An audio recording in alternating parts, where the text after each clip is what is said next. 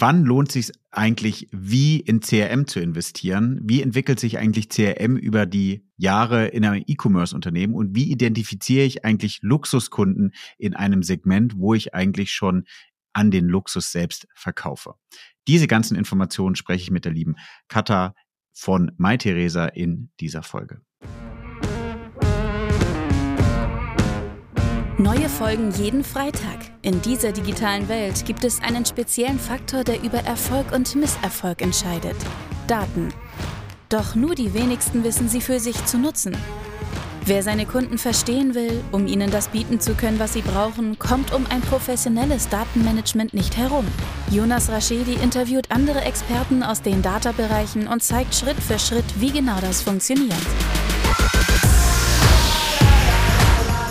Herzlich willkommen zu My Data is Better Than Yours, der Data Podcast. Schön, dass ihr eingeschaltet habt. Mir gegenüber sitzt wie immer ein spannender Gast oder eine spannende Gästin. Ähm, von daher, liebe Kata, stell dich doch kurz selber vor, wer du bist, was du machst und dann tauchen wir in die Tiefen von Data ein. Äh, guten Abend, Jonas. Genau, Kata, ähm, Katharina Bemes, mein Name. Ich äh, ja, bin im analytischen CRM zu Hause. Räumlich bin ich in München zu Hause ähm, und arbeite in München seit über zehn Jahren im Bereich analytisches CRM. Zunächst bei der Payback-Gruppe, die ist im deutschsprachigen Raum ja, glaube ich, allen ein Begriff, die an der Kasse regelmäßig nach den Karten gefragt werden. Definitiv. Also ein Multipartner-Bonusprogramm äh, lautet das offiziell, ähm, wo ich in der Unternehmensberatung tätig war, international für andere Firmen, aber auch dann für die ähm, Payback-Kundenkarte äh, tätig war, ich glaube für, für fünf Jahre insgesamt im Bereich Analytics ähm, und bin dann gewechselt äh, zu My Theresa. Das ist äh, mein aktueller Arbeitsgeber auch, ähm, wo ich das CRM oder das analytische CRM mit aufgebaut habe. Speziell da äh, in einem Unternehmen, es handelt sich um eine Luxus-Shopping-Plattform, also wirklich High-End-Luxus, äh, Mode und Interieur für äh, Frauen, Männer, Kinder und auch Home Decor. Und ähm, das bringt als äh, Zielgruppe und natürlich auch datentechnisch ein bisschen was Besonderes noch mit sich, was dann bei dem Aufbau vom CRM auch bedacht werden muss. Definitiv. Und was, was für mich so spannend war, dadurch, dass du, ich glaube, du bist, glaube ich, schon fast sechs Jahre oder ich habe mal auf LinkedIn geguckt gehabt, du bist schon sechs, sechs Jahre da, ja. ist vor allem dieses Thema, mit dir kann ich total mal darüber sprechen, von vermeintlich null bis hin, wo du jetzt gekommen bist. Also wie, implementiert man, wie baut man überhaupt über eine Zeit, vor allem jetzt die bewegende Zeit, die gerade herrscht mit AI und hast du nicht gesehen, die ganzen Buzzwords, wie baut man das überhaupt auf? Um, ähm. Kannst du uns da auf der Reise mit, auf die Reise mitnehmen? Ja, also äh, genau, wie gesagt, ich kam äh, damals also aus einem Unternehmen mit dem Multipartner-Bonusprogramm, was ja, äh, ich sag mal, sehr viele Daten von vielen Unternehmen gewohnt ist, auf ja. sehr hohen äh, Detail, also sehr granular sehr stark ins Detail gehend, ähm, bin dann zu äh, damals mal Theresa gekommen. Die Kundendaten hatten ähm, natürlich äh, als E-Commerce-Unternehmen, also vielleicht zum Hintergrund, das Unternehmen ist mal mit einer Boutique gestartet, aber es ist eigentlich ein e reines E-Com-Unternehmen. Ähm, also wir reden hier nur von, von Online-Geschäft. Das heißt, es waren natürlich viele Daten vorrätig, ja. aber die Infrastruktur, also die, die Architektur, wo sitzt denn CRM und was kann man denn mit den Kundendaten jetzt Online-Marketing technisch auch machen? Da wurde natürlich schon was gemacht vor sechs Jahren, aber ich sage mal, dieser Aufbau, das zu skalieren oder größer zu ziehen auf die steigende Anzahl an Kundendaten auch ähm, auszulegen, das war damals noch nicht in dem Maße vorhanden. Und diese Skalierung war, glaube ich, das, was auch in einem sehr stark wachsenden Unternehmen natürlich auch viele Herausforderungen dann bereithält. Ja, weil vor sechs Jahren, dann bist du irgendwie ähm, 2017 oder sowas gestartet. Mhm. Ich hatte mal auf ähm, auf, auf Statista geguckt gehabt, da habt ihr irgendwie 240 Millionen, 250 Millionen Euro Umsatz gemacht. Ich glaube, jetzt seid ihr bei vermeintlich knapp 800. Das ist 3,5-facher Umsatz. Das ist schon eine schon eine starke Menge. Ähm, und da muss man natürlich auch irgendwie versuchen zu wachsen. Du hast jetzt am Anfang gesprochen von, wie etabliert man überhaupt CRM als Team oder als Abteilung, also organisatorisch. Danach kommen natürlich viel, viel mehr Themen auch. Ne? Also genau, also ich glaube, eine Sache, ähm, die passt natürlich auch zu dir, Jonas, in dem Fall, äh, ist das Thema CDP. Ah, ja. Dein ja. Lieblingsthema. weil tatsächlich äh, das große Glück, denke ich, ähm, schon als ich ankam, also wir hatten jetzt, damals gab es, glaube ich, das den Namen CDP noch nee. gar nicht so als Schlagwort. Ähm, aber tatsächlich hatten wir schon die für uns für die Kundenkommunikation nötigen Kundendaten, Transaktionsdaten und Kundenverhaltensdaten, aber auch die Marketingpartnerdaten. Also alles, was praktisch ähm, wir im, im Online-Marketing-Bereich ähm, benutzen, hatten wir schon separat äh, bei uns äh, sagen wir, im separaten Datamart hinterlegt. Das heißt, so eine Vorstufe zur eigengebauten CDP war bei uns vorhanden. Cool. Und ähm, da, also ich muss, muss im Nachgang sagen, äh, großartig, dass es das schon gab. Da kann ich mich selber nicht für rühmen, aber das ist tatsächlich ein Grundgerüst, warum wir auch, ich sag mal, so einen, relativ guten Durchblick haben, was unsere Kunden angeht. Ähm, ja. Das heißt, ähm, das ist was, worauf wir auch immer weiter aufgebaut haben. Jetzt unabhängig von der Anzahl an, an Daten, die dort vorrätig sind, natürlich ähm, ist das, du hast es gerade gesagt, vom Umsatz her, aber von den Kunden her äh, und von den Daten sind wir natürlich auch immens gewachsen ähm, in den letzten sechs Jahren. Aber ich glaube, dass man dieses Grundkonstrukt schon ganz am Anfang gelegt hat, hat uns vieles vereinfacht. Und ähm, im Ende geht es bei uns darum, einmal ähm, die technische Infrastruktur ähm, auf, auf die größere Datenmenge vorzubereiten, aber auch natürlich, dass wir äh, unsere, ja, ich sag mal, äh, Send-out-Kanäle, also ähm, unsere Owned Media, aber auch unsere Online-Marketing-Kanäle da regelmäßig anbinden mit allen Daten, die wir, äh, die wir da benötigen. Also immer, wenn sich da etwas ändert, dass das so schnell wie möglich natürlich an unseren Datamart angebunden wird, dass das tatsächlich wir eine eigengebaute CDP sozusagen vorrätig haben. Ähm, die den guten Überblick dort liefert. Also ja. das ist sicherlich ein Erfolgskonstrukt von uns. Sehr schön. Lass uns, ich glaube, das haben wir noch gar nicht definiert, ne? Ähm, du hast es nämlich immer analytisches CRM genannt. Was mhm. liegt denn bei dir in der Verantwortung? Genau, also CRM ist ja sehr breit gefächert und genau. deshalb sage ich dazu analytisches CRM, also in anderen Unternehmen würde das auch Customer Analytics heißen, ja. ähm, vielleicht oder Customer Insights. Also ich sag mal, Analyt ist sehr stark analytisch geprägt, ja. aber auch, ähm, ich sag mal, die Prozesse hinter unseren ähm, Targeted-Kommunikationsmaßnahmen, also alles, wo, wo Kundentargetings hinterliegen. Daneben auch der Bereich Marketing Intelligence, also das sind praktisch all unsere Online-Marketing-Partnerdaten und dann die ganze Online-Marketing-Budgetverteilung über die Kanäle hinweg. Da haben wir natürlich eigene Teams, die dann die Ausspielung ähm, und ich sag mal Kanal intern ihre Performance dann tracken. Aber den übergeordneten Blick, wie sich das Gesamtmarketing-Budget verteilt, auf die verschiedenen Kanäle und Regionen. Das Datenteam sozusagen gehört auch bei mir in die Verantwortung. Das heißt, wenn man, wenn man so Fragen stellt, wie, wie entwickeln sich die Kohorten unserer Kunden, wie viel Bestellungen macht ein Kunde im Durchschnitt, über welche Kanäle kommt er, das sind alles Fragen, die du mit deinem Team beantworten kannst. Genau, eben. Also das ist, ähm, und das ist auch praktisch die Teams rund um unsere CDP sozusagen, also die Teams, äh, ja. die die Analysen basierend auf unseren Kunden auf Kohort-Analysen, ähm, also alle Arten von Kundenanalysen, aber auch Online-Marketing-Kanalanalysen, die im Datamart stattfinden, die also nicht innerhalb der eigenen Kanäle stattfinden, sondern ja. Vergleich verschiedener Attributionsmodelle oder sowas, die, also was die Teams dann auch auf Basis der Daten berechnen würden. Ja. Wie viele Teams leitest du? Ja, ich glaube, man kann sagen, es sind verschiedene Abteilungen, also zwei verschiedene Abteilungen mit Subteams darunter. Okay, spannend. Wenn, wenn ich dir jetzt die Frage stellen würde, was ist für dich so der Hack, um CRM wieder zu enablen? Also was ist für dich so eine, eine klassische Analyse, die du gerne machst? Ich glaube, da hat jeder so seine Präferenzen. Gibt es bei dir sowas, was du dir gerne äh, anschaust? Um, um CRM zu enablen, oder ist natürlich. Nee, also ich würde, ich würde ja. dich jetzt einstellen bei mir und würde dir sagen, ähm, bei mir ist jetzt schlecht mit meinem Podcast, aber irgendwie, äh, äh, stell dir vor, ich hätte ein, hätte ein E-Commerce-Unternehmen äh, oder ich würde ganz, ganz viel Merch verkaufen. Und jetzt wäre die Situation so, dass ich dich einstellen würde. Und was würdest du dir als erstes anschauen? Genau, also ich glaube, was ich mir als erstes anschauen würde, ist halt, ich sag mal, eher eine, eine deskriptive Geschichte. Also gucken, was habe ich denn für eine Kundenbasis, wo sind meine Kunden aktiv, in welche Kanälen sind die aktiv, was, also was sind deren bevorzugte Bestellkanäle, woher kommen die Klicks? Einfach was kaufen die Kunden? Also ich sag mal ja. eher so ein Profiling über, wie, wie setzt sich meine Kundenbasis ähm, zusammen und was für Segmente kann ich da unterscheiden vielleicht auch. Ja. Ich fand immer ganz, ganz spannend, was total underrated war, war das Thema Kohortenanalyse. Also zu, wenn du Kohorten auf Basis von Akquisekanäle machst und auf Basis Akquise Zeitraum rauszufinden, wie die sich eigentlich weiterentwickeln. Ja. Und ich war ja in einem ähnlichen Segment unterwegs, bei, äh, würde ich es jetzt mal bezeichnen mit Douglas. Und da kriegst du schon sehr spannende Erkenntnisse, auf der Basis du dann lineare Fortschreibung machen kannst, wie entwickeln sich eigentlich komplett deine Kundenstamm, wenn du den eigentlich auch gut bespielst, wie viel Prozent Wachstum bekommst du alleine nur dadurch hin, das ist eigentlich genial. Ja, ich glaube, also tatsächlich Kohorten ist auch etwas, was wir uns sehr stark anschauen. Ähm, Im also ein Thema, was wir jetzt, sage ich mal, speziell für das Luxussegment haben, ist natürlich irgendwo die Besonderheit, es gibt bei uns ähm, sehr viele Leute, die die Klicks generieren, die als, ich sag mal, Windows-Shopper sich die Seite anschauen, die Produkte anschauen, die Neuheiten so aufnehmen als Inspiration, aber im Endeffekt nicht die Zielgruppe sind. Ähm, also nicht die Zielgruppe sind, die hochfrequent Luxusware kauft, sondern eventuell also ein potenzieller Einmalkäufer von Luxusware.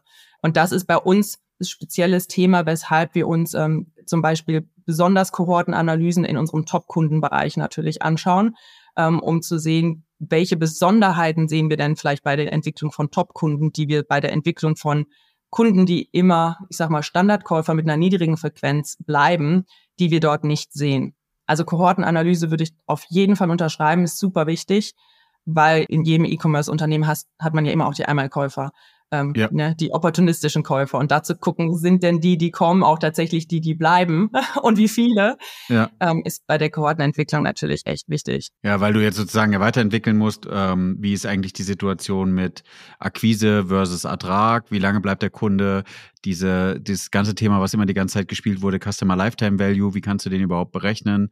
Kannst du den später fürs Bidding benutzen? Das sind ja eigentlich ultra spannende Cases, die eigentlich in die Richtung gehen. Und wenn du jetzt siehst, wie sich eigentlich die Kosten entwickeln im Marketing, dann brauchst du viel mehr deine Bestandskunden. Mit deinen Bestandskunden könntest du eigentlich mal komplett dein Marketing zumachen und schauen, wie weit du kommst. Ja. Und ich glaube, das beachten viele nicht. Die schieben eigentlich nur Neukunden rein, aber wissen nicht, was, was das für Neukunden eigentlich sind. Ja, also ich gerade im Vergleich, ähm, ich sag mal, äh, in, in klassische, äh, klassisches E-Com-Unternehmen, was äh, Produkte für, für, die für die Masse verkauft, hat natürlich auch an anderen ähm, ja, andere Gewichtung vielleicht von Kanälen, ähm, ja. als, als wir jetzt im Luxussegment haben. Also tatsächlich im Luxusbereich bei uns ist es auch essentiell, dass wir über die Personal Shopper, also was ja eigentlich ein Kanal ist, der es ist kein Online-Marketing-Kanal, klar, aber es ist ein Bereich, der im CRM bei uns tatsächlich eine, eine starke Rolle bei den guten Kunden einnimmt.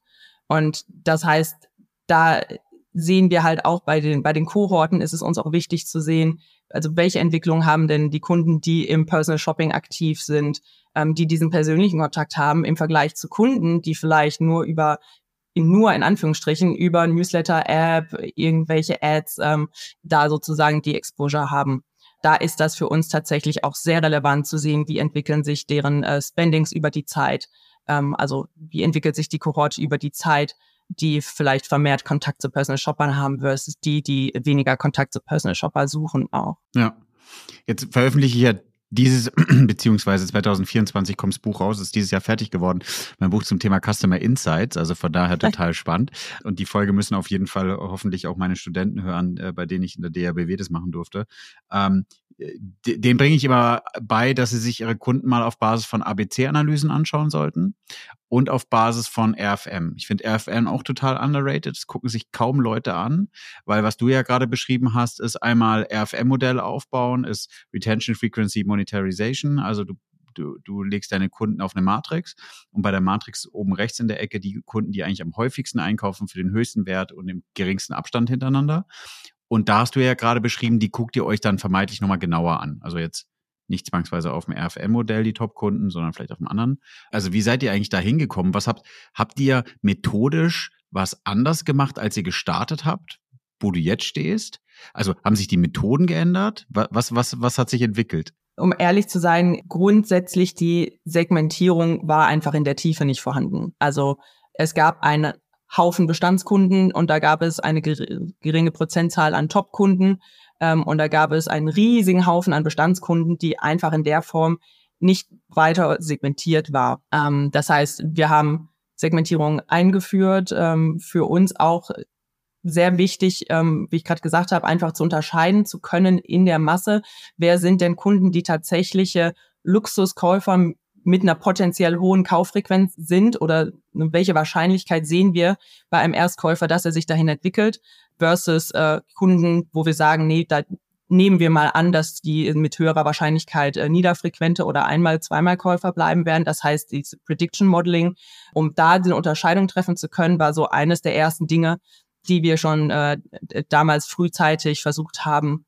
einzuführen. Da wart ihr echt schon früh dran, oder? Im, Ver im Vergleich zum Markt? Ja, also ich, ich muss sagen, ähm, Hut ab tatsächlich. Wir hatten ähm, also mein, mein Chef und auch das, das Top-Leadership bei uns ist extrem datengetrieben. Ähm, also schön, hat ja. auch sehr früh dafür gesorgt, dass Leute mit einer gewissen Expertise aus dem Bereich Customer Insights ganz früh im Unternehmen sind, um das halt gezielt aufzubauen. Ja. Ich meine, natürlich am Ende des Tages äh, hängt man immer im, im Tagesgeschäft, äh, sage ich mal, fest oder du kannst die Sachen nie so schnell ändern, wie du die Ideen hast natürlich. Ähm, da haben wir auch noch ganz viel Raum. Ja. Aber diese Unterscheidung ist aufgrund unseres Spitzenzielsegments im Luxusbereich einfach essentiell. Also du musst natürlich schauen, wie kann ich denn etwas, was eigentlich exklusiv ist, trotzdem skalieren. Und das im E-Commerce ist natürlich schwierig. Ja, nach und nach diese Nische wirklich ausbauen. Genau eben. Und die Nische früh zu identifizieren, beim ersten Kauf oder im Idealfall ja sogar vorher und dann auf diese Kunden zu gehen, ähm, ich sag mal, mit verstärkter, mit verstärker Power dahinter. Das ist, äh, das ist tatsächlich ein, ein Balanceakt. Ja. Kannst du uns mitnehmen, wie ihr das geschafft habt?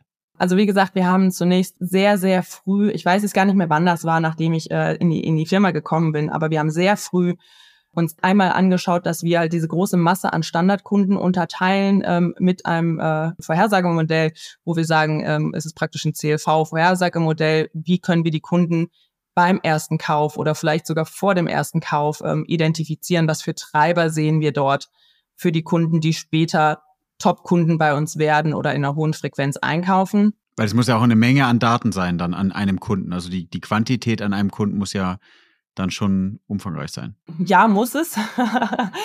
also es macht natürlich einen Unterschied, ob man jetzt ich sag mal ganz platt jetzt für äh, einen Supermarkt, Drogeriemarkt, also für hochfrequente Einkaufsstätten arbeitet oder für Luxusunternehmen. Ja. Wir haben viele Kunden, aber die Anzahl an Kunden, die sehr viele Datenpunkte hinter, hinterlegt haben, da wird's natürlich dann auch, wenn man das auch noch auf Regionen vielleicht runterbrechen möchte, wird's natürlich sehr auch kleinteiliger. Aber ja, natürlich, man braucht, äh, man braucht definitiv genug Datenpunkte, um sowas berechnen zu können. Ich glaube, da sind die meisten irgendwie noch so ein bisschen hinten dran. Ne? Hast ja vorhin, du, du nennst es Datamart, also diese ganze, das ganze Konstrukt, die ganzen Bewegungsdaten, die Kunden, Stammdaten wirklich zusammenzufügen. Erst dann hast du ja die Möglichkeit, weil wenn man bei euch irgendwie, ähm, ich habe jetzt eine, eine neue Brille gekauft, Tom Ford, wenn man sozusagen eine Brille kauft, da kannst du ja nicht zwangsweise nur mit der Information, Jonas Raschedi hat Tom Ford als Brille gekauft, äh, predikten, sondern du brauchst ja eigentlich nochmal über welche Kanäle kam er, äh, wie hat er sich auf der Seite verhalten, was hat er sich eigentlich angeschaut, um dann die Qualität zu haben. Werbung in eigener Sache. In den letzten zwei Jahren habe ich über sechs Bücher geschrieben, 200 Podcast-Folgen aufgenommen und ich habe mir überlegt, wie bekomme ich diese ganzen Informationen jetzt nochmal anders verpackt und in einem Mehrwert für euch kommuniziert. Mit meinem Team habe ich jetzt über sechs Monate mal drüber nachgedacht, was kann das denn sein und habe viele Ideen verschmissen und dann auch doch wieder angefangen. Es wird jetzt demnächst einen Videokurs geben, in dem ihr die Möglichkeit habt, alle Informationen, die ich über die letzten Jahre erarbeitet habe. Wie wird ein Unternehmen datengetrieben? Auf was muss man dabei achten? Was sind Fails? Und vor allem, was sind aber auch gute Vorlagen, die man nutzen kann, um erfolgreich zu sein? Von daher nutzt die Chance, meldet euch bei mir und ihr bekommt Zugriff zu diesem Videokurs. Ich schicke euch alle Informationen dazu. Er kostet natürlich was, aber für die Leute, die am Anfang direkt zuschlagen, habe ich auch einen großen Rabatt. Ich freue mich und deshalb habe ich es vorhin eingangs gesagt, also dass wir diese, ich sag mal, eigengebaute CDP ja. schon sehr früh hatten, ist wirklich für uns ein, ein Segen gewesen. Wir sind permanent dabei, immer neue Quellen anzubinden. Also wir sind da bei weitem nicht perfekt, aber wir haben eigentlich sehr viele Daten über unsere Kunden, die wir halt für solche Modelle und Analysen verwenden können. Ja. Und ich finde es ganz spannend, weil du vorhin die, die RFM-Segmentierung oder grundsätzlich auch so Segmentierung genannt hast. Ich finde das immer total spannend, wenn man, genau wie du sagst, dann eine RFM-Segmentierung hat und dann einfach nochmal die einzelnen Segmente oder wenn du ein Clustering machst, die, die Cluster beschreibst und dann praktisch diese deskriptiven Beschreibungen hast, um dann zu gucken, wo kann ich die denn finden, wo kann ich die Leute denn erreichen. Also bevorzugter Channel ist äh, für die hochfrequenten App, was man ja ähm, häufig auch sieht, dann sagt man, okay, ja klar, dann kriege ich die über die App. Ich habe welche, die geben sehr selten, aber sehr viel aus, aber immer über Desktop.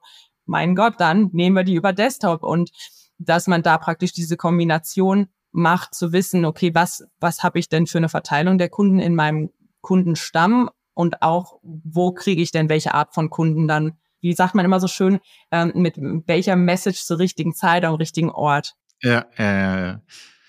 So ein bisschen die Theorie, die man versucht auch umzusetzen. Aber von der, von der Verantwortlichkeit, die bei dir liegt, weil ich finde es auch mal total spannend zu verstehen, wie ist jemand organisatorisch aufgehangen, liegt bei euch eher die Insights. Also ihr erkennt was und würdet es empfehlen und ihr habt eine Marketingabteilung, die es dann ausspielt. Wir haben bei uns natürlich sehr viel ähm, Designer-basierten Content oder, oder Produkt-Content, wo wir viele Restriktionen haben, weil das einfach sehr exklusive Produkte sind. Das heißt, da ja. können wir nicht unbedingt frei verfügen über die Inhalte, die gespielt werden. Ja. Ähm, deshalb wird das in so abteilungsübergreifenden Terminen entschieden, was wann kommt. Aber bei den Kunden, ähm, also Kundenkontaktstrecken, ich sage mal klassisch Re-Engagement oder Onboarding, Kommunikation oder sowas oder auch Segmententwicklung, da sind wir dann schon auch die, die die Empfehlung reingeben. Ich muss aber sagen, bei uns gibt's relativ wenige Hierarchien. Also das geht dann direkt ins, ins Top-Leadership sozusagen und ähm, dann sitzt man da mit vier Mann am Tisch und dann wird man die Entscheidung treffen. Und da liefern wir sozusagen dann die Daten dazu und die Empfehlung. Ja. Wenn du einen Split machen müsstest zu was läuft bei euch über Dashboards, was läuft über euch über, über Standard Reports versus was ist wirklich kommentierte Analyse beziehungsweise Sachen, die ja auch in Gespräche, also wo ihr sozusagen die Berater seid, die die Leute mit an die Hand geben. Wie würdest du den Split sehen? Mm, also ich würde sagen, äh, ich habe vorhin ja einmal angesprochen diesen Bereich Personal Shopper ja. für die Bereiche Personal Shopper und, und Customer Care, die bei uns, wie gesagt, aufgrund dieser persönlichen Kundenbeziehung extrem wichtig auch sind. Für die ähm, stellen wir Insights in Form von Dashboards zur Verfügung. Ähm, also für die gibt es äh, verschiedene Reports, für welche Kunden solltet ihr jetzt ansprechen. Sie sind hinter ihrer Kauffrequenz, sagen wir mal, und deshalb soll bitte ein Personal Shopper die kontaktieren auch welche, bei welchen Kunden sehen wir auffälliges Kaufverhalten. Da kann man vielleicht mal gucken, ob da irgendwas, äh, irgendwas anderes los ist. Also da bieten wir verschiedene Self-Service-Tools oder Dashboards für, für diese Abteilung an. Bei den anderen Abteilungen, also wie gesagt, wenn es jetzt um Kontaktstrecken geht oder auch Incentivierungshöhen oder ähm, welche Themen sehen wir vielleicht bei, bei bestimmten Kundengruppen, da sind wir eher die Berater. Also da gehen wir eher dann ähm, auf die anderen Teams zu und sagen, hey, wir sehen hier ein Potenzial, weil wir haben das und das Segment identifiziert und da könnten wir tatsächlich was tun, ähm, weil die noch, keine Ahnung, weil da vielleicht nicht die Message einheitlich ist über verschiedene Kanäle hinweg oder so. Und dann gehen wir da einfach proaktiv auf die anderen Abteilungen zu und haben dann sehr transparenten Austausch eigentlich, dass man da auf Augenhöhe miteinander spricht und sich überlegt, was kann man da machen. Bei vorigen äh, E-Commerce, wo ich, wo ich war, bei, bei Douglas haben wir versucht, ähm, recht schnell die Leute einmal auf die Dashboards zu schieben, haben aber dann festgestellt, dass vielleicht gar nicht die, das Fachwissen dafür da ist, diese komplexeren Auswertungen zu machen und haben versucht dann beizubringen, dass wenn sie das Gefühl haben im Dashboard, der Treiberbaum, irgendwas stimmt nicht, dann sind sie eher zu uns gekommen und haben äh, bei uns dann die, die Analysen abgegriffen. Ja, also ich habe mit ganz unterschiedlichen Setups in der Vergangenheit auch die Erfahrung gemacht.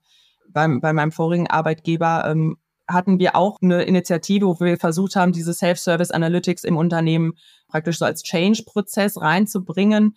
Natürlich, wie du sagst, es funktioniert zu einem gewissen Grad, wenn halt auch dieses Bewusstsein da ist, wie man denn Abfragen stellt, was denn die Daten bedeuten. Ja. Und ich glaube, da ist es halt essentiell, dass du, du kannst natürlich nicht nur Dashboards in einem Unternehmen zur Verfügung stellen, ohne die Leute auch zu ähm, Gott, ich bin immer Englisch, ne, ohne die zu educaten, also ohne yeah. praktisch auch für das Wissen zu sorgen oder dass du da irgendwo so Data Ambassadors in den Teams verankerst, um zu sagen, ähm, die können da vielleicht noch ein bisschen, bisschen mehr auch innerhalb der Teams helfen, wenn ja bei Abfragen komische Sachen rauskommen. Weil die Frage ist ja auch immer, wie kombinierst du dann die Filter und macht denn das alles Sinn, was man theoretisch sehen kann? Ja. Und wie entstehen überhaupt Daten? Ne? Also das ist ja oftmals so dieser, dieser Prozess, dass, wenn du eine Nachfrage hast und wie du ja gerade beschrieben hast, so ähm, die Personal Shopper sich nochmal anschaust und dann nochmal ein Subsegment dir, dir anschaust und dann, ähm, wenn du da nicht genau verstehst, wie wurde das Segment überhaupt geschnitten und was kannst du daraus ableiten, dann äh, sind viele lost, was gar nicht negativ ist, sondern weil sie bei diesem Entstehungsprozess nicht, der Insights nicht mit dabei waren. Genau, aber ich finde, also tatsächlich ein guter Punkt, das gibt es bei Dashboards natürlich, gerade wenn man die in, ja, in, in Bereiche äh, vorantreibt, wo, wie sag ich mal, historisch nicht so datengetrieben gearbeitet wurde. Ich sehe es auch bei AI, was ja immer ein, ist ja immer ein beliebtes Schlagwort, um sich zu besprechen, was gibt es für, für Möglichkeiten mit AI, sich äh, ne, smarter zu sein, Arbeit zu sparen, was auch immer. Aber da, da sehe ich das auch total häufig. Und da ist was, wo ich auch immer sage, hey, wir müssen hinterfragen, was denn die Funktionen oder die Algorithmen in den Tools sind, damit wir keine Blackbox vor uns haben. Diese optimiert dann irgendwas, wir haben keine Ahnung was. Und dann gibt es vielleicht ein besseres Resultat, aber wir haben gar keinen Insight für uns. Also wir wissen gar nicht, warum tatsächlich unsere Kunden jetzt besser darauf reagieren, ähm, weil halt die Logik dahinter für uns so, so, ja, so eine Blackbox ist. Irgendwann hatte bei uns ein, ein Tool, was äh, Produktempfehlungen personalisiert hatte, eine neue Booster-Funktion. Und dann kam jemand und sagte, Katharina, wir können den Booster anstellen. Also ich, super, was macht denn dieser Booster? Ja, bessere Ergebnisse. Da habe ich gesagt, ja, das ist ganz toll. Ich möchte auch bessere Ergebnisse. Ich würde trotzdem gerne verstehen, was der Booster macht. Das ist für mich tatsächlich auch essentiell. Gut, dann ist jetzt Customer Insights ist ja dann auch jetzt dein Thema, dass man auch die Insights mitnimmt. Also dass man nicht nur optimiert und am Ende nicht verstanden hat, warum ist das jetzt so, sondern dass man sich auch ein gutes Ergebnis nochmal anschaut und sagt, wie du sagst, auch Kohortenanalysen, wie hat sich denn jetzt der Kunde über die Zeit entwickelt? Ne? Nicht nur, was ist denn jetzt das Ergebnis, sondern wo kommt der her, wo geht der hin? Genau, ja. Also diese Customer Insights einfach für sich als Kundenwissen zu generieren, weil nur dann kannst du als Unternehmen ja wirklich auch strategisch drauf aufbauen. Ja. Ja, der Prozess, so dieses Collect, Understand, Decide, Automate genau. und Execute. Also dieses, du musst die richtigen Daten erheben, du musst aber auch verstehen, was da passiert und dann die richtigen Entscheidungen dafür treffen. Und wenn du aber nicht weißt, was für Entscheidungen treffen willst und, und wie es überhaupt funktioniert, dann, dann kannst du es auch gleich sein lassen erstmal. Ja, und ich denke, also das ist für mich tatsächlich auch das Erfolgsrezept, dass man einmal sagt, irgendwo habe ich die Insights oder ich habe die Datenbasis, die CDP und ich habe darauf aufbauend auf dieses Wissen, was ich da generieren kann, habe ich darauf aufbauend dann die Marketing Automation, dass ich dann mit dem Wissen, was ich habe, auch etwas machen ja. kann. Ja, ja, richtig, also ich kann das dann ausspielen äh, in den verschiedenen Kanälen, synchronisiert, orchestriert, wie auch immer. Genau, dass es halt kein Silo ist, sondern da, ich habe das Wissen datenbasiert und dann kann ich damit auch handeln. Ja. Und das finde ich ist ganz wichtig. Viele fragen mich immer wieder privat sozusagen außerhalb des Podcasts, beschreiben dann die Unternehmen und sagen, du machst es mit vielen großen Unternehmen, aber für, für kleine ist es eben nicht umsetzbar. Was ich dann meine, meine lieben Gäste immer frage und deswegen auch dich, was sind so für dich so die drei Shortcuts, um im CRM erfolgreich zu sein? Aber was sind auch die drei Fehler, die du vielleicht gerne mitgeben würdest, dass sie sie nicht machen? Es müssen nicht drei sein, es dürfen auch fünf sein. Also ich glaube einmal grundsätzlich das richtige Investment zur richtigen Zeit, weil ich verstehe absolut den Punkt, dass jemand sagt, äh, Mensch, wenn ich jetzt mir irgendwie so einen riesen Salesforce anschaffe, das kostet mich so viel Geld, das habe ich gar nicht. Äh, ich kann gar nicht den 360 Grad Kundenblick haben, den kann ich mir gar nicht leisten. Und ich würde sagen, ja, es gibt ganz viel, was man pragmatisch machen kann oder ganz viel Workarounds. Ich finde, es ist ganz essentiell zu verstehen, wann sollte ich jetzt ein technisches Investment tätigen, also diese Tech Roadmap, diese Technical Architecture Roadmap für sich selber zu haben und diese Entscheidung aktiv zu treffen, weil ich habe sehr oft erlebt, auch in der Data Consultancy ganz am Anfang, dass dieser Datenaudit, bevor man überhaupt Projekt starten kann, das ist ein unfassbarer Zeitaufwand und meistens auch die längste Zeit, der größte Aufwand in einem Datenprojekt, erstmal zu sehen, wo gibt es was, weil es einfach ein Chaos ist. Und die Daten clean in ein System oder in einen Ort reinzuspielen und dann damit was anfangen zu können, auch wenn es am Anfang mehr kostet, ist immer noch besser als sehr, sehr langen, auch sehr zeit- und kapitalintensive Aufarbeitung von Daten, die einfach messy sind. Weil das unterschätzt man häufig, finde ich, dass da sehr viel Zeit, sehr viel Ressourcen draufgehen und sehr viel Intransparenz. Das heißt, das wäre auf jeden Fall ganz wichtig für mich, dieser richtige Zeitinvest. Und dann glaube ich, was auch dazu kommt, dann einfach dieses kein blindes Nutzen von Tools. Das, was ich gerade gesagt habe, also nicht blind irgendein Tool besorgen, einfach weil es einen Booster vielleicht hat, sondern sich halt strategisch zu überlegen, brauche ich das jetzt? Also bei der technischen Infrastruktur würde ich immer eher Ja sagen, weil Clean Data ist einfach super essentiell. Bei ähm, fancy NI, Smart Optimization bin ich mir oft nicht ganz sicher. Also da will ich immer erst den Business Use Case sehen, um zu sagen, okay, das, das machen wir tatsächlich. Und ich glaube, was auch für mich jetzt im, im Bereich Data Aufbau ganz wichtig ist, dass ich, ich habe es ganz oft gesehen bei meinem aktuellen Arbeitgeber und auch bei allen Unternehmen, wo ich vorher war. Als Unternehmen möchte man immer sehr viel äh, aufbauen mit Daten oder technische Landschaft ändern, mehr Daten haben, neue Kanäle anbinden, was auch immer. Meistens sind die Leute, die dann an diesen Projekten arbeiten sollen, aber auch im Tagesgeschäft gebunden. Ja. Das heißt, die kriegen dann so ein Projekt on top und es funktioniert nie. Ja. Das funktioniert nie. Und dann werden teure externe Berater ähm, eingekauft für eine gewisse Zeit, die noch ein Vielfaches teurer sind. Also ich würde jedem Unternehmen dringend empfehlen, dass man schaut, ob es nicht sinnvoll wäre, ich sag mal so Data Project Manager, also Leute zu haben, ja, brauchen cool. gar nicht viele sein, aber die ja. sich ausschließlich um so Projekte kümmern, die nicht ja. im Tagesgeschäft gebunden sind, weil diese Agilität fehlt sonst. Das empfehle ich auch immer. Cooler Punkt, danke. Äh, kann ich total relaten, damit ich auch ein bisschen englische Wörter benutze, äh, wie du. Nein, um Gottes Willen. Aber dieses, dieses äh, Build versus Run, ja, also wie stellst du dich eigentlich auf und wie brauchst du vielleicht in, einer, in dem Organisationsmodell vielleicht auch so kleine Projektteams, die überhaupt nichts mit dem Tagesgeschäft zu tun haben. Das kannst ja auch zirkulieren, das irgendwie halbes Jahr so, halbes Jahr so, damit nicht alle irgendwie meinen und dass sie irgendwie in die falsche Richtung unterwegs sind.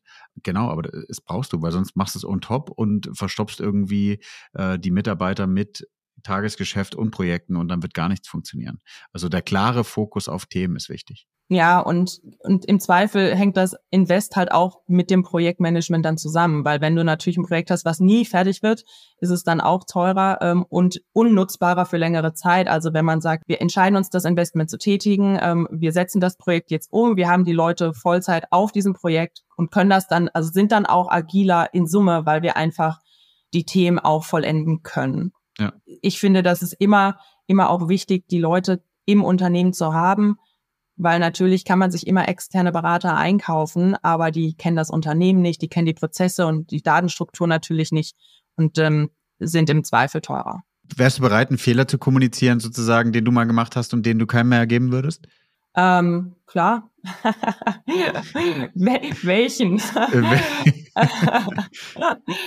Ähm, ich glaube, ein Fehler tatsächlich, ähm, also ein Projekt, was, sag mal, mal so richtig misslungen ist oder was einfach sehr politisch schwierig wurde, da hat man versucht, grundsätzlich eine Erfolgsmessung umzustellen. Also wie weisen wir unseren äh, Erfolg unserer Aktivitäten aus, wollten wir grundsätzlich umstellen. Und es gab kein klares Commitment vom eigenen Leadership für diese, diese Umstellung des Messmodells vorher, vor der Umstellung. Und dann wurde es umgestellt, musste dann den anderen Stakeholdern kommuniziert werden und dann sind alle immer, es ist, war praktisch nie so ein klares Commitment da. Mhm. Und dann hing das Projekt so in der Schwebe und man musste dann beide Auswertungsmethoden für einen langen Zeitraum parallel weiterlaufen lassen, weil parallel sich dieses, diese Erfolgsmessung dann, ähm, sage ich mal, nochmal ähm, ja, gegenübergestellt werden sollte für einen langen Zeitraum. Und es war super zeitintensiv. Mittlerweile würde ich sehr abraten, ein, ein sehr komplexes, also das klingt jetzt einfach, aber das war damals eine sehr komplexe Umstellung und das zu tun, ohne eine ganz klare, ähm, ja, ein ganz klares Commitment dann äh, zu haben, dass das tatsächlich auch dann so weitergeführt ist. Und ja. weil das war an der Stelle einfach ja ein Killer für das Projekt.